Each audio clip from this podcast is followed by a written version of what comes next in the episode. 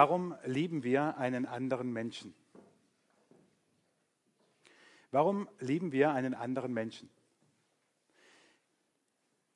Dein Ehepartner, Ehepartnerin, guter Freund, lange Freundin, langjährige Freundin, Wegbegleiter. Warum lieben wir einen anderen Menschen? Aufgrund seines Aussehens oder aufgrund der inneren Werte? Aufgrund einiger Charaktereigenschaften? Aufgrund dessen, dass die Person zu mir so gut ist? Also ganz egoistisch. Warum lieben wir einen anderen Menschen? Um es noch ein bisschen komplizierter zu machen, frage ich euch, was ist eigentlich Liebe? Was ist Liebe? Wenn wir an Liebe denken, wenn wir das Wort in den Mund nehmen, kommen ganz unterschiedliche Assoziationen von Liebe. Für einen ist Liebe so dieser romantische Sonnenuntergang, das Pärchen. Für den anderen ist Liebe wilde Knutscherei und ab ins Bett. Ha, hat er Bett gesagt? Ja, hat er gesagt. Oder äh, für die anderen ist Liebe so etwas mit Tapferkeit verbunden, wie so ein Held, William Wallace, Braveheart. Was, was ist Liebe? Ist Liebe? Liebe ist wahrscheinlich das Wort, was wir in unserer Sprache sehr, sehr oft gebrauchen. Wir sagen schnell, ich liebe dich, ich habe dich lieb, ich wünsche dir alles Liebe. Aber was ist Liebe? Machen wir es noch ein bisschen komplizierter, okay? Können wir uns nämlich fragen, wie lieben wir? Wie drücken wir unsere Liebe aus? Wenn du in der Beziehung bist, wie drückst du deinem Partner, deiner Partnerin deine Liebe aus, deinen Kindern, Eltern, also gut, da gar nicht, aber Eltern den Kindern gegenüber oder Freunden? Wie, wie drückst du die Liebe aus? Es gibt ja diese äh, unzählig oft beschriebenen, erforschten und sonst wie fünf Sprachen der Liebe, dass Menschen auf ganz unterschiedliche Art und Weise ihre Liebe zum Ausdruck bringen. Der eine tut es durch Lob, Zweisamkeit, Geschenke, Hilfsbereitschaft, Zärtlichkeit. Was ist deine Sprache der Liebe? Nur mal einem anderen Menschen gegenüber, von Gott reden wir ja noch gar nicht, sondern nur mal einem anderen Menschen gegenüber. Bist du der, der seine Liebe zum Ausdruck bringt, indem er andere lobt, mit Worten, mit Gesten, sie wertschätzt, sagt, wie toll sie sind und was sie Tolles gemacht haben? Oder ist dir die Zweisamkeit, die, die Zeit mit dieser Person wichtig?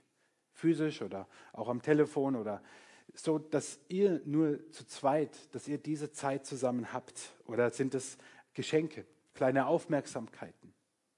Diese Dinge, die kein Mensch braucht. Also ihr seht schon, meine Sprache ist es nicht. Also über große Geschenke können wir reden, aber ähm, diese, diese Kleinigkeiten, die andere außer mir erfreuen. Also, manch einer spricht diese Sprache oder manch eine.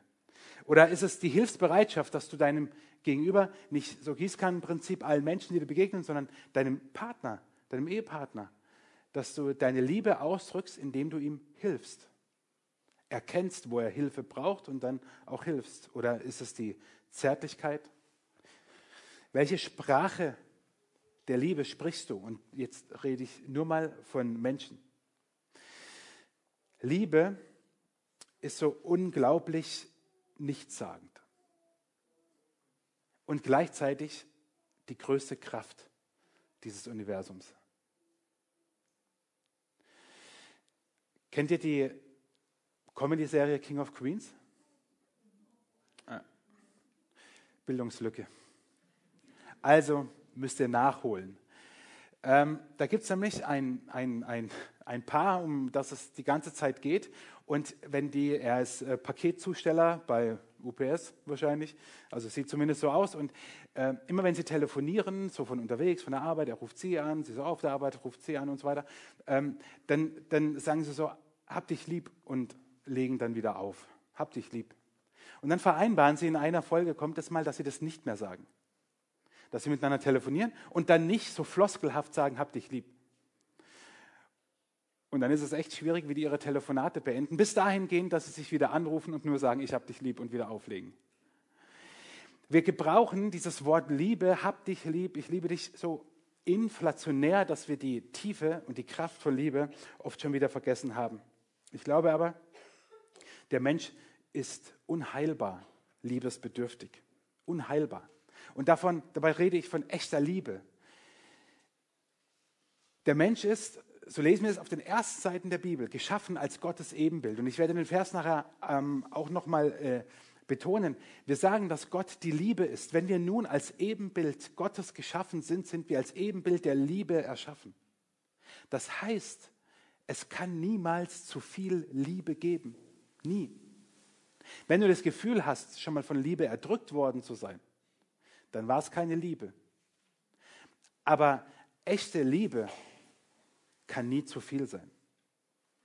Der Mensch ist unheilbar liebesbedürftig. Und jetzt machen wir es noch eine letzte Stufe komplizierter. Okay? Bei, bei Liebe ist es ja so, wenn du in den sozialen Medien kannst du ja deinen Beziehungsstatus angeben. Verheiratet, Single, geschieden. Und es gibt auch eine Option, die heißt, es ist kompliziert. Und jetzt nehme ich euch noch eine letzte Stufe mit in der Komplikation, denn das Neue Testament, aber ihr werdet nachher gleich eine erstaunliche Entdeckung machen. Ähm, das Neue Testament spricht in dreifacher Weise von Liebe. Wo wir nur ein Wort haben, gibt es in der griechischen Sprache drei. Und es kommt im Neuen Testament immer wieder vor. Dort gibt es Eros, Philia und Agape. Alles drei übersetzen wir mit Liebe. Eros, Erotik, erotisch, das ist die sexuelle, die körperliche Liebe. Philia ist die tiefe Freundschaft, die man mit jemandem hat, mit dem man Pferde stehlen kann. So der Best Buddy, mehr als nur so ein Kumpel, aber wirklich ein echter Kumpel über vielleicht Jahre schon hinweg, wo man sagt, Mensch, mit dem kann ich durch dick und dünn gehen. Und dann gibt es Agape. Und Agape ist im Profangriechischen die sich aufopfernde Liebe, die, die sich für den anderen hingibt. Im Neuen Testament geistlich gesehen ist es die Liebe, die Gottes Geist in uns wirkt und die Liebe immer die Liebe, mit der Gott beschrieben wird. Und wenn wir also lesen, Gott ist die Liebe, dann steht dort im ersten Johannesbrief eben nicht Gott ist Eros, Ramazzotti, äh, Gott ist auch nicht Philia, sondern Gott ist Agape. Gott ist diese sich selbst aufopfernde Liebe für den anderen. Liebe ist das, habe ich gesagt, was wir nie genug bekommen können. Und wisst ihr auch warum? Liebe ist der Ort meiner Geborgenheit, Sicherheit und meines maskenlosen Daseins. Das ist Liebe wo jemand anderes mir Liebe entgegenbringt und ich jemand anderen liebe, ist das der Ort, wo ich mich sicher fühle, wo ich geborgen bin und wo ich anders gesagt sein kann, wie ich bin. Für viele ist es die Familie. Da kann ich sein, wie ich bin. Sonntags mittags immer mal wieder sagt meine Frau zu mir, Mensch, wenn die Gemeinde wüsste, wie du jetzt hier Da bin ich, das sehe ich nicht mehr so aus. Da ist Jogginghosen-Alarm. Und dann mache ich mit den Kids alles Mögliche. Liebe ist der Ort, wo ich mich nicht verstellen muss. Und jetzt hört mal in euch rein. Ich glaube, dass wir alle Rollen spielen. Alle. Und wir haben alle Masken auf. Wer von euch ist jetzt heute Morgen hier und könnte sagen, jedem gegenüber bin ich heute Morgen 100% ich selbst? Oder spiele ich doch was vor? Und das meine ich nicht negativ, denn manchmal ist es auch gut so. Ihr könnt den Klassiker machen, ihr könnt euch nachher fragen, hey, hallo, wie geht's? Und dann mal abwarten, was als Antwort kommt. Wie oft werden wir das gefragt? Ich auch. Ja. Bei Männern ist das ganz schnell erledigt. Und wie geht's? Ja, Damit ist die ganze Lebensgeschichte erzählt. Aber was antwortest du darauf? Was antwortest du darauf, wenn dich jemand im Alltag fragt, bei der Arbeit? Keine Ahnung, du triffst jemanden beim Einkaufen. Ah, lang nicht mehr gesehen, Mensch, wie geht's dir? Erzählst du sofort alles? Ich nicht. Und schon spielen wir etwas. Und das ist auch gut so, weil ich weiß nicht, ob die Edeka-Kasse der Ort ist, wo wir dann unsere Seele auspacken und alles da niederlegen. Wir alle ziehen Masken auf, haben, haben Rollen, die wir ausführen, aber echte Liebe nimmt es weg und lässt uns einfach sein, wie wir sind.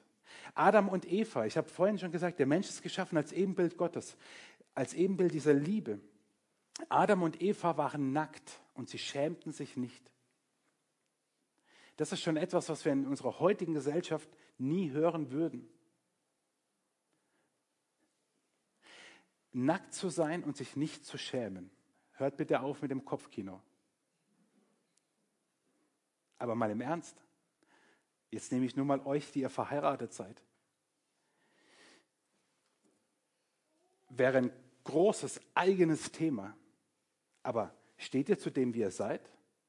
Oder hier noch ein Fältchen und da noch ein Kinn? Mein äh, Sohn hat mich mal, als er kleiner war, gefragt, Papa, warum hast du mehrere Kinns?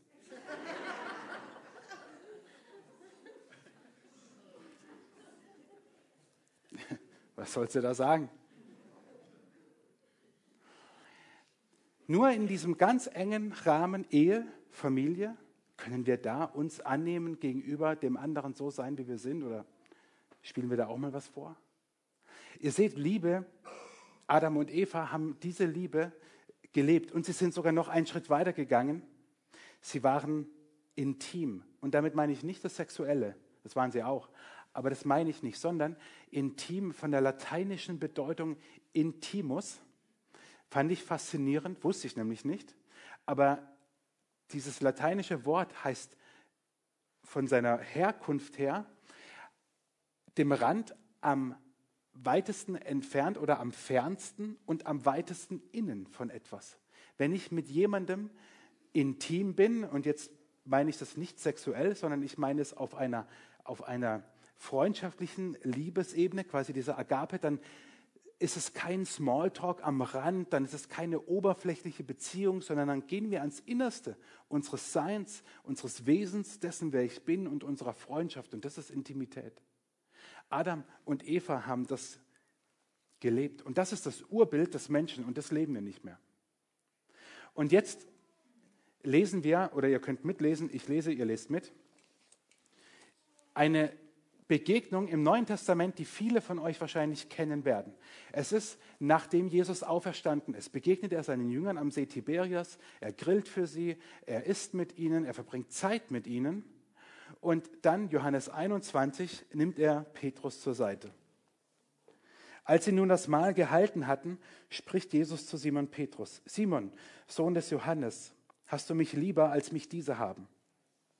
Er spricht zu ihm, ja Herr, Du weißt, dass ich dich lieb habe. Spricht Jesus zu ihm, weide meine Lämmer. Spricht er zum zweiten Mal zu ihm, Simon, Sohn des Johannes, hast du mich lieb? Er spricht zu ihm, ja Herr, du weißt, dass ich dich lieb habe. Spricht Jesus zu ihm, weide meine Schafe. Spricht er zum dritten Mal zu ihm, Simon, Sohn des Johannes, hast du mich lieb? Petrus wurde traurig, weil er zum dritten Mal zu ihm sagte, hast du mich lieb? Und sprach zu ihm, Herr, du weißt alle Dinge. Du weißt, dass ich dich lieb habe. Spricht Jesus zu ihm, weide meine Schafe.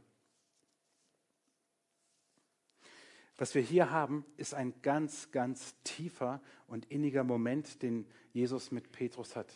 Ich stelle mir das vor, wie die da am, am Ufer waren und gegessen haben und Petrus geht zu, äh, Jesus geht zu Petrus und sagt, Petrus, komm mal mit. Aber er sagt nicht einfach nur Petrus, sondern kennt ihr diese Momente, wo ihr eure Kinder mit vollständigem Vor- und Nachnamen ruft? Ja, manche nicken. Oder euren Ehepartner mit Nachnamen mit anspricht. Das sind so diese ganz besonderen Momente. Da wird es ganz ernst. Also, ihr wisst, wovon ich rede, offensichtlich. Und genau das tut nämlich Jesus hier. Er sagt, nicht Petrus, auf den Felsen, auf den ich meine Gemeinde baue, sondern er sagt, Simon, Sohn des Johannes.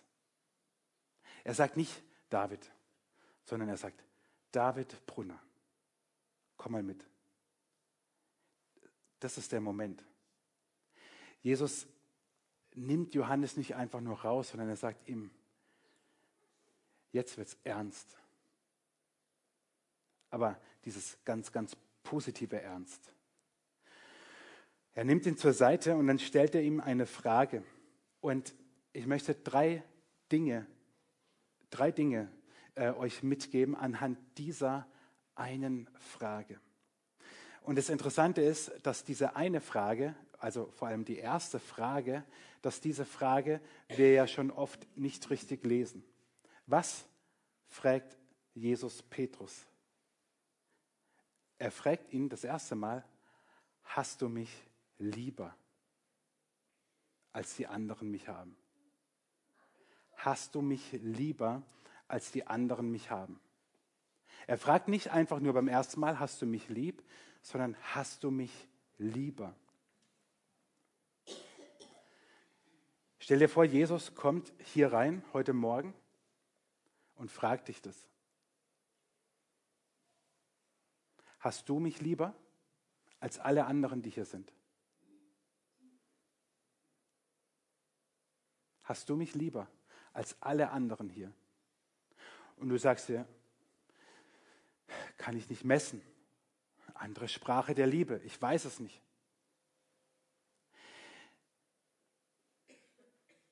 Ich sage euch immer, bitte vergleicht euch nie mit anderen. Dort, wo wir anfangen, uns zu vergleichen, verleugnen wir die Gnade. An dieser einen Stelle sagt aber Jesus selber, vergleicht euch, führt einen positiven Wettkampf. Er fragt Petrus, hast du mich lieber? Weil ich diese Frage nicht beantworten kann und weil ich sehr wahrscheinlich Jesus sagen würde, nö, ich glaube, hier gibt es einige, die dich mehr lieb haben als mich, spornt mich diese Frage allerdings an. Wenn er mich fragen würde, hast du mich lieber als alle anderen hier heute Morgen? Und jetzt steigen wir da mal noch ein bisschen tiefer ein. Warum habe ich vorhin mit euch diesen Exkurs in der griechischen Sprache gemacht? Was fragt Jesus den Simon? Hast du mich lieb? Hast du mich lieber? Und welche Liebe, nach welcher Liebe fragt Jesus den Petrus? Er fragt ihn nicht nach dem Eros, er fragt ihn nicht nach Philia, sondern er fragt Agape. Er sagt zu Simon, hast du mich so lieb, wie es nur Gott dir schenken kann? Hast du mich aufopfernd und hingebungsvoll lieb? Bin ich nicht nur ein guter Freund für dich, sondern würdest du dein Leben für mich geben? Das fragt er diesen Petrus, der selber zu ihm gesagt hat, ich folge dir, wohin du auch gehst und ich, ich werde für dich sterben, ich gehe für dich ins Gefängnis, ich mache alles für dich. Und genau das fragt Jesus Simon, genau das fragt er ihn.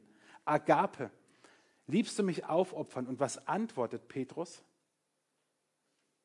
Philia. Petrus antwortet Jesus nicht, jawohl, ich liebe dich aufopferungsvoll, sondern Philia.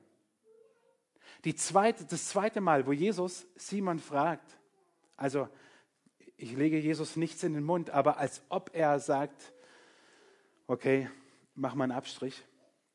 Beim zweiten Mal fragt er Simon schon gar nicht mehr nach Agape, sondern bleibt bei der Philia. Das, was Petrus ihm antwortet, stellt Jesus sogar in Frage und sagt, echt? Liebst du mich so sehr? Und das fragt er ihn noch ein drittes Mal. Diesen Simon Petrus, der noch vor der Kreuzigung gesagt hat, ich gehe überall hin, Jesus. Ich, also komm, ich gehe dir sogar noch voran, Jesus. Der sagt, und er erkennt wahrscheinlich selber, die Kreuzigung liegt ja zurück, seine Verleugnung liegt zurück, wie er Jesus dreimal geleugnet hat, ihn zu kennen, sagt, hey, Agape kann ich nicht. Bei mir ist maximal Filia zu holen. Aber Jesu Frage finde ich deswegen so faszinierend. Er weiß es doch alles. Also Jesus weiß es doch, er hat es doch erlebt, er hat es mitbekommen. Und trotzdem fragt er Petrus, willst du mich so lieben, wie es tiefer nicht geht? Jesus wünscht sich, wie mit Petrus, mit dir eine intime Liebesbeziehung. Uah, das klingt ja eklig. Nein, nein, nicht wenn wir das auf dem Boden dessen hören, was Intimität und Liebe ist. Und das, ihr Lieben, ist doch faszinierend. Wir singen gerade eben für den König. Unsere Herzen, sie fliegen dir zu. Geil. Macht ihr das? Ich nicht. Ich wünschte mir so oft, wie Petrus auch, dass ich das sagen würde, dass ich das sagen könnte. Und wie oft in meinem Alltag tue ich es eben genau nicht. Und wie oft sind wir rational ganz dabei und bekennen und glauben und bejahen und lesen in der Bibel und wissen alles ganz genau. Aber nicht mit unserem ganzen Sein, auch mit unserer Emotionalität hängen wir weit, weit hinten dran. Also jetzt mal ganz im Ernst, ich habe es selber nicht gemacht, ich, ich sage es auch zu mir. Unsere Herzen, sie fliegen dir zu, das klingt für mich anders. Also ich freue mich, in drei Wochen werde ich das erste Mal, ist der große Tag gekommen, dass ich mit meinem Sohn endlich zum KSC gehe, ins Fußballstadion. Da klingt es anders, wenn die schreien, unsere Herzen, sie fliegen euch da unten zu. Das klingt da ganz anders, da geht es ganz anders ab. Und die singen nicht davon, dass sie vor irgendeinem Thron tanzen, sondern die machen es. Zum Glück haben wir einen Sitzplatz. Also bitte ich, ich möchte euch wirklich nicht zu nahe treten, aber doch irgendwie auch in den Arsch treten. Lasst uns doch Gott so lieben mit allem drum und dran, so wie er Petrus auch gesagt hat, Agape, liebst du mich mit dieser Liebe? Und es ist okay, hätte Gott uns hätte Gott nicht wollen, dass wir ihn auch mit unseren Emotionen, mit allem lieben, dann hätte er sie uns nicht gegeben, weil er will uns ganz oder gar nicht. Also wenn du es vielleicht nicht im Gottesdienst machst, dann ermutige ich dich, das zu Hause zu tun. Dass deine Emotionen mit hineinkommen in diese Liebesbeziehung, die Jesus mit dir will. Und die Jesus mit dir will. Bitteschön, Jesus möchte mit dir eine intime Liebesbeziehung. Ich meine, du freust dich vielleicht schon, dass es deine Frau oder dass es dein Mann will. Das ist ja auch schon schön. Aber Jesus, der König, von dem wir eben gesungen haben. Ich glaube, wir haben das in der Tiefe noch nie begriffen, wer Jesus wirklich ist, sonst würden wir keine Ahnung was machen. Wir werden die Predigtreihe vor Ostern werden wir nutzen, also nach dieser, die nächste Predigtreihe, um diesen verheißenen Messias aus dem Alten Testament, aus dem jüdischen Volk und Glauben heraus, darum soll es gehen, dass dieser Jesus an Ostern oder an Karfreitag gekreuzigt, an Ostern auferstanden ist. Dieser Jesus der will eine ganz intime Beziehung zu dir und zu mir. Das ist absolut abgefahren. Wenn, wenn Jesus Petrus dreimal fragt, hast du mich lieb oder hast du mich lieber? Ich beschränke mich jetzt einfach auf, hast du mich lieb? Dann fordert er von Petrus eines. Das, was Dagmar vorhin von Lothar erzählt hat oder von sich und Lothar. Er fordert eine Entscheidung.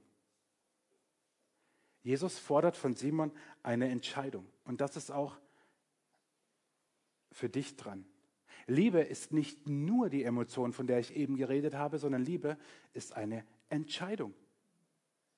Liebst du mich? Ja, nein, vielleicht. Selbst vielleicht ist eine Entscheidung. Wenn wir heiraten oder wenn ich Paare traue und sie frage, Willst du und so weiter? Ja, mit Gottes Hilfe. Zum Glück hat noch nie einer Nein gesagt. Aber auch das wäre eine Entscheidung. Liebe ist eine Entscheidung und die fordert Jesus von Petrus und die fordert er von dir heute Morgen. Eine Entscheidung, ob du Jesus lieben willst oder nicht. Ich habe vor nicht langer Zeit habe ich eine Nachricht bekommen, WhatsApp, die mich ziemlich geärgert hat, richtig geärgert hat. Also die Person, nicht die Nachricht, hat mich so richtig geärgert. Und meine Gefühle sind so. Kennt ihr das? Oder rede ich? Okay. Und das war nicht gut. Und das Blöde war, ich habe die Person ähm, bald danach auch noch gesehen und ich war so, oh, ich kriege jetzt gleich die Krise. So. Und da habe ich gemerkt, das ganze gesellschaftliche Leben, der ganze Zeitgeist, das ganze Zeitgefühl verdichtet sich in diesem einen Moment in meinem Leben.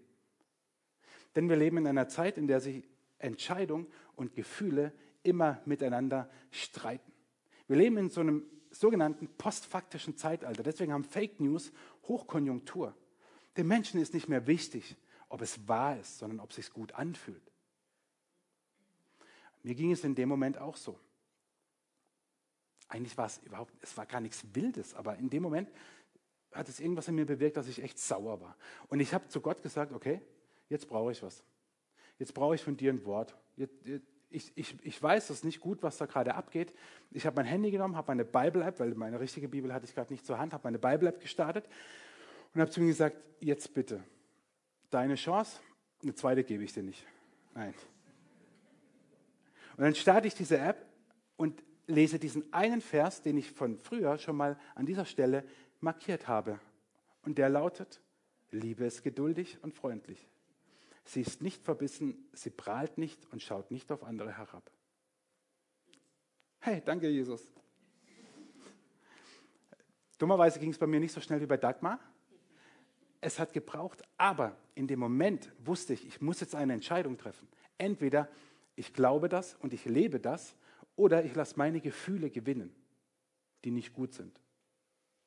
Und in dem Moment hat es ein bisschen gedauert, aber ich habe gemerkt, boah, ey, all das, was da steht, was Liebe ist, bin ich nicht. Und ich habe Gott gedankt, dass er mir diesen Vers geschenkt hat.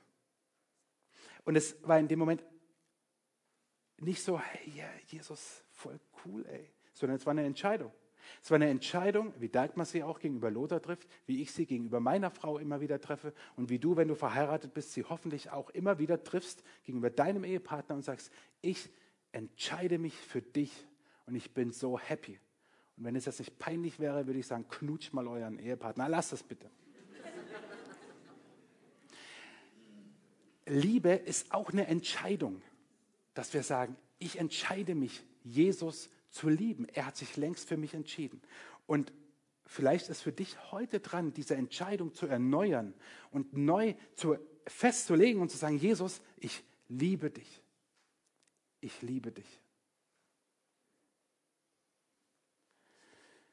Es gibt ein Wort, was diese Liebe Jesu beschreibt, was mich seit vielen Jahren begleitet und was ich schon mal zitiert habe. Es ist von Matthias Claudius und der beschreibt es folgendermaßen. Er schreibt an einen Freund namens Andres. Ich und du können ohne Christus nicht leben. Wir brauchen jemand, der uns hebt und hält, solange wir leben und uns die Hand unter den Kopf legt, wenn wir sterben sollen. Und das kann Christus überschwänglich nach dem, was von ihm geschrieben steht. Und wir wissen keinen, von dem wir es lieber hätten. Er ist eine heilige Gestalt, die dem armen Pilger wie ein Stern in der Nacht aufgeht und sein innerstes Bedürfnis, sein geheimstes Ahnden und Wünschen erfüllt. Wir wollen an ihn glauben, Andres, und wenn auch niemand mehr an ihn glaubte. Erneuere deine Entscheidung, Jesus zu lieben, heute.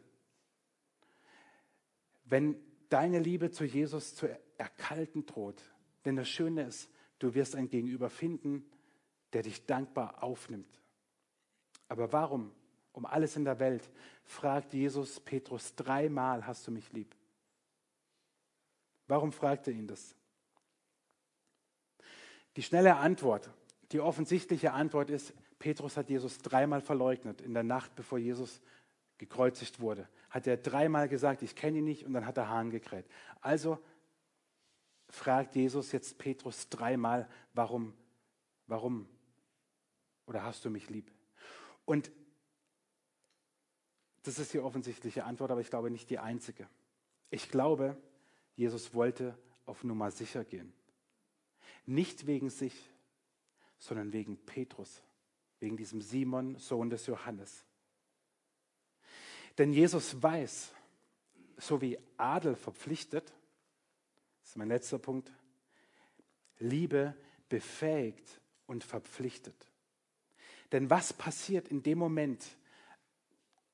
Jedes Mal, egal welches Wort Petrus gebraucht, und er sagt ja dreimal viel, ja, also du bist mein bester Freund sozusagen, sagt Jesus, okay, hüte meine Schafe, also weide meine Lämmer, nein, hüte meine Lämmer, nein, weide meine Schafe. Ja, was sagt er denn jetzt? Und ihr Lieben, was Jesus da sagt, zieht einem die Schuhe aus, wenn man genauer hinschaut. Petrus wird immer kleiner mit Hut. Und er kann diese Agape-Liebe nicht bringen. Am Ende ist er sogar traurig. Und er sagt auch nicht mehr, ja, du, du weißt, dass ich dich liebe. Er sagt nur, ja, ich, ich liebe dich. Und was macht Jesus? Er überträgt ihm Verantwortung. Er sagt zu ihm, hüte meine Schafe oder weide meine Lämmer. Ja, was macht er jetzt? Jesus steigert sich. Am Anfang sagt Jesus wirklich, hüte meine Lämmer. Und das bedeutet in der, in, der, in der Zeit damals nichts anderes. Ein Hirte, der hütet, war einer, der war gemietet. Ein Hirte, der hütet, war einer, der war gemietet, nämlich als Tagelöhner. Dem war vollkommen wurscht, was mit den Schafen passiert. Wenn eins mal hops gegangen ist, okay, kriegt er vielleicht ein bisschen Ärger, aber das war's. Weiden dagegen tut ein Hirte mit seiner Herde und führt sie auf frische Weide, auf die nächste Weide, hinein in den Stall, er kratzt die Hufe aus und er pflegt das Fell und er kümmert sich um die Schafe und macht alles. Und das ist Weiden. Und was macht jetzt Jesus? Am Anfang noch sagt er zu Petrus, okay, hüte meine Lämmer, also pass auf die Schäfchen auf. Und am Ende sagt Jesus zweimal, weide meine Mutterschafe. Je weniger Petrus Jesus lieben kann und aussagt, dass er ihn liebt, desto mehr Verantwortung kriegt er von Jesus. Ist das nicht verrückt? Genau das Gegenteil von dem, wie wir menschlich ticken. Und Jesus weiß eines, wenn Petrus die Mutter Schafe hat, dann hat er die ganze Herde. Kennt ihr Checker Julian?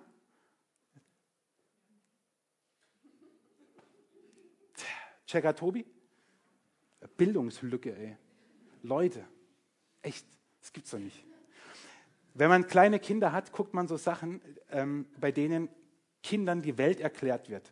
Hey, gebt das mal bei YouTube ein, Checkers Welt. Es gibt noch einen Checker Chan, den dritten. Das ist so cool, wie die alltägliche Dinge für Kinder erklären. Und ohne Witz, ich habe mir manchmal, manchmal schon die Frage gestellt, hey, das hast du doch alles sicher mal gelernt und in der Schule und äh, alles weg. Aber wenn du Kinder hast, wirst du wieder schlauer. Also, guckt es euch an. Und immer wieder gibt es ein Checksperiment, heißt es. Da muss der äh, Tobi ein Experiment, kriegt eine Aufgabe gestellt und muss sie, voll, äh, muss sie ausführen. In dieser einen Folge musste er eine Schafherde auf einer großen Wiese in einen abgegrenzten Bereich hineinführen. Das war seine Aufgabe. Und er hat alles Mögliche versucht und es hat nichts funktioniert. Am Ende, er hat natürlich von der Schäferin einen Tipp gegeben, äh, Tipp bekommen, immer wieder so ein bisschen. Am Ende hat es nur aus einem Grund geklappt. Er hat das Mutterschaf der Herde dahin gebracht, dass es in diesen abgegrenzten Bereich hingeht. Und was machen alle anderen Schafe? Sie laufen einfach stupide hinterher. Wenn er das Mutterschaf hat, hat er die ganze Herde. Also es war keine große, es waren 20 Schafe oder so. Und Jesus sagt zu Petrus, ich sage das mal mit meinen Worten, hey Petrus, voll cool, du liebst mich echt nur so ein kleines bisschen. Ich wollte von dir Agape, ich wollte von dir eine selbstaufopfernde Liebe. Ich wollte, dass du wirklich dorthin gehst, wo ich umkomme, dorthin ins Gefängnis. Ich wollte das wirklich. Ich sehe, du kannst nur ein bisschen bringen. Hey, voll cool, ich vertraue dir noch viel mehr an, nämlich meine ganze Gemeinde. Ist das nicht crazy? Alles, was Petrus tun muss, ist Jesus zu lieben, und zwar ein bisschen. Auf einer Skala von 1 bis 10, wie groß ist deine Liebe zu Jesus heute Morgen? 1 bis 10. Wenn du ehrlich bist, ist sie nicht größer als 2. Vollkommen ausreichend. Jesus sagt zu Petrus, jetzt nur mal in meinen Worten einfach, Petrus, du bist echt ein Versager. Also, du nimmst das Maul voll, aber was dann rumkommt, ist echt wenig. Aber ich sehe in deinem Herzen Liebe für mich. Und das reicht mir. Und weil es mir reicht, dass du mich liebst, werde ich dir jetzt ganz viel anvertrauen. Ich werde dir nämlich meine Gemeinde anvertrauen. Ich werde dir die Christenheit anvertrauen. Ich werde dir die Gemeinschaft anvertrauen, die 2000 Jahre Kirchengeschichte überlebt. Ich werde dir die anvertrauen,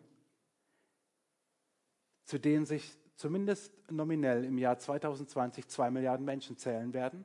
Ich werde dir die Herde anvertrauen, aus der eines Tages dann auch eine kleine Herde entspringt, die irgendwo im Süden an der Grenze von Deutschland zur Schweiz sein wird, am Nabel der Welt im Wutachtal.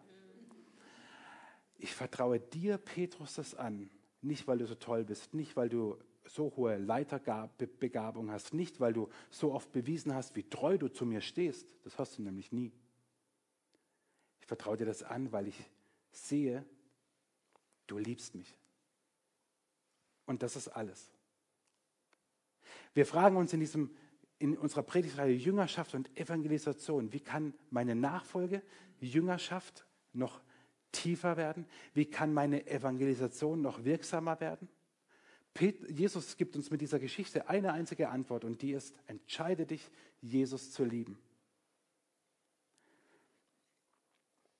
Eventuell erinnerst du dich an diese Phase, wo du vielleicht wie dieses Pärchen da saßt. Dieser Moment, nachdem du, ich spreche jetzt als Mann, nachdem du ihr deine Liebe gestanden hast und dein Herz klopfte und bebte und du zitterste und dachte, entweder sie sagt ja oder sie sagt, rutsch mir den Buckel runter. Antwort 2 hätte dich nicht so da sitzen lassen. Dieser Moment, wo unklar war, unsicher, sind wir die füreinander bestimmten? Liebt der andere mich? Bei Jesus gibt es diese Phase nicht. Sie mag vielleicht auch eine schöne mit Nervenkitzel sein, ja. Aber eigentlich erst ab dem Moment, wo du dir zu 51 Prozent sicher bist, deine Liebe wird erwidert. Also bei 50 Prozent und weniger war das nicht so schön.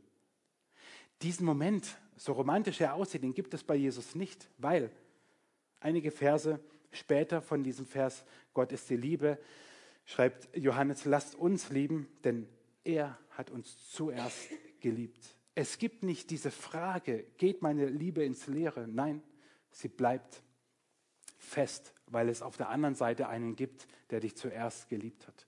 Und heute Morgen bist du vielleicht hierher gekommen und sagst, boah, nächster Gottesdienst in meiner Agenda, check, nächster Gottesdienst in meinem Leben. Aber heute Morgen gilt dir zu hören, dass du geliebt bist von diesem Jesus und dass er von dir nicht mehr will, als diese Entscheidung, ihn auch zu lieben. Es kommt nicht auf das Maß an, das wir eh nicht messen können, sondern auf die Entscheidung, hast du mich lieb? Hast du Jesus lieb? Paulus drückt es später einmal so aus, Gott aber erweist seine Liebe zu uns darin, dass Christus für uns gestorben ist, als wir noch Sünder waren. Dort, wo wir noch nichts von Jesus wissen wollten, da hat er schon alles getan, damit wir leben können und ihn lieben können. Heute Morgen gebe ich dir eine Hausaufgabe mit, einen Gedanken mit. Es ist ja Fastnacht, da hat man viel Zeit. Ich gebe dir diese eine Frage mit, die Jesus Petrus gestellt hat. Hast du mich lieb? Wie antwortest du Jesus auf diese Frage?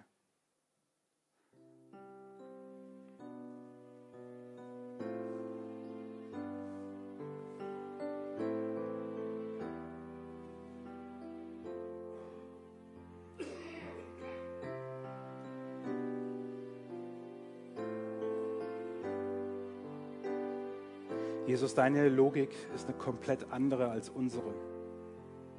Je weniger Petrus dir damals gesagt hat, dass er dich liebt, desto mehr hast du ihm anvertraut.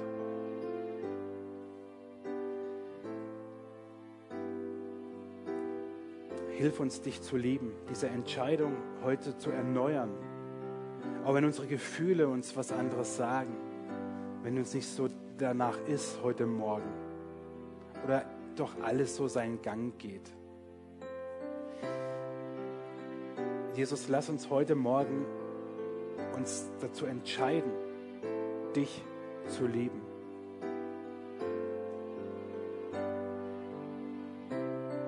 Vielleicht ist es für dich heute Morgen das erste Mal, dass du diese Entscheidung triffst.